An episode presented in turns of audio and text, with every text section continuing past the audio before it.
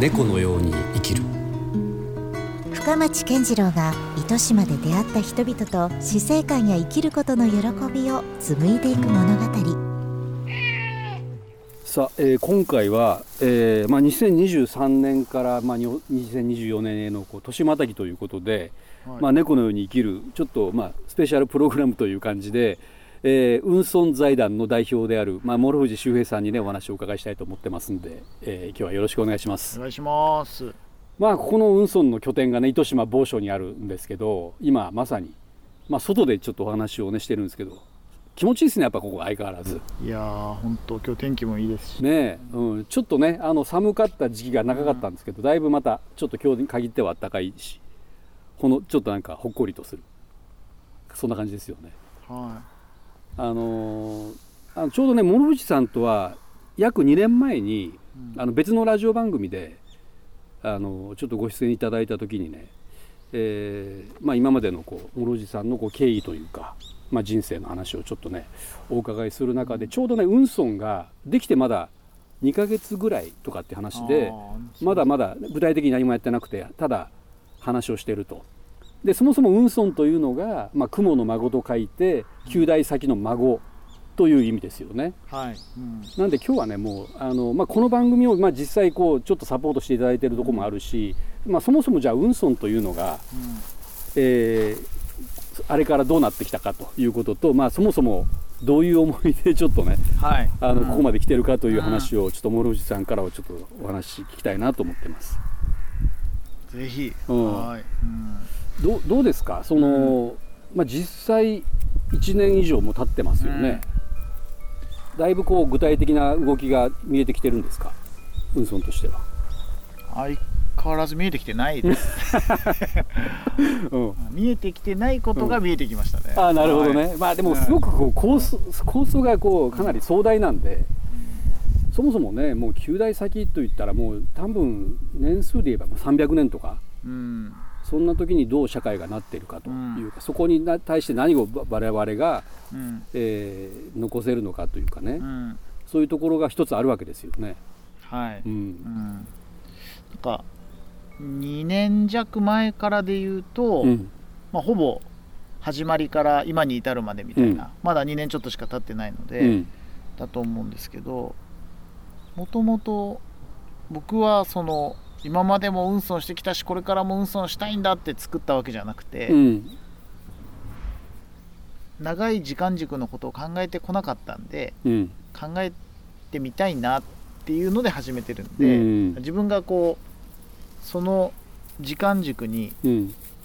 興味関心実践があったかでいうと全くないっていう自負はあって、うん。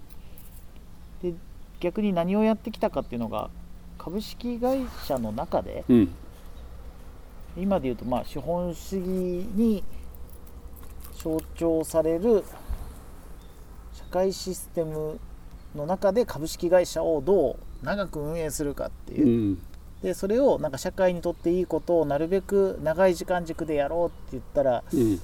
頑張れば次の世代のこととかをうん。こう社会に貢献するような形で社会貢献とビジネスの拡大っていうのが両立するんじゃないかっていうのにうん。喜びを感じてやってて。なるほど。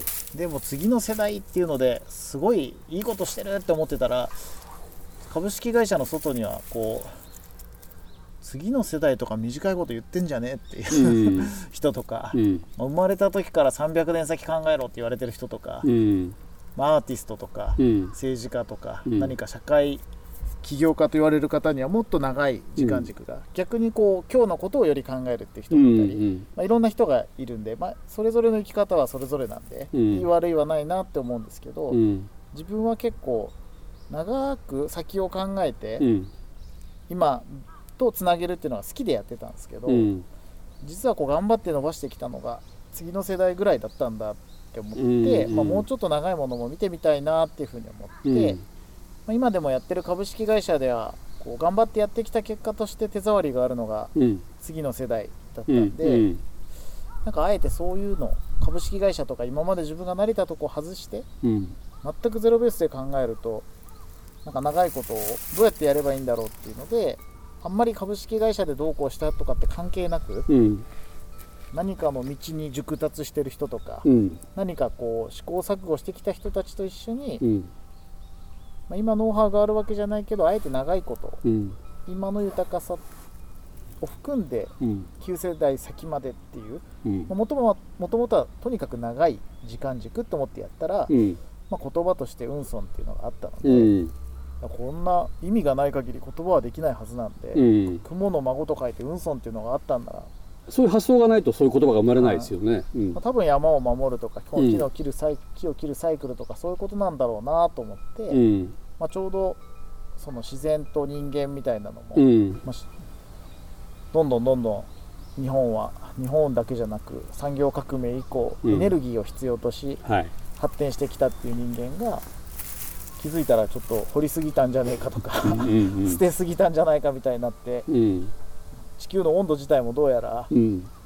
初めは証証拠がない証拠がないって言ってたのに、うん。まあまあ、いろんな多面的に見るとやっぱうりん。気候変動って起きてるよねっていうのとか、考えるとやっぱ自然をちゃんと中心にもう一回考え直すっていうことが必要だよねっていうテーマと、うん。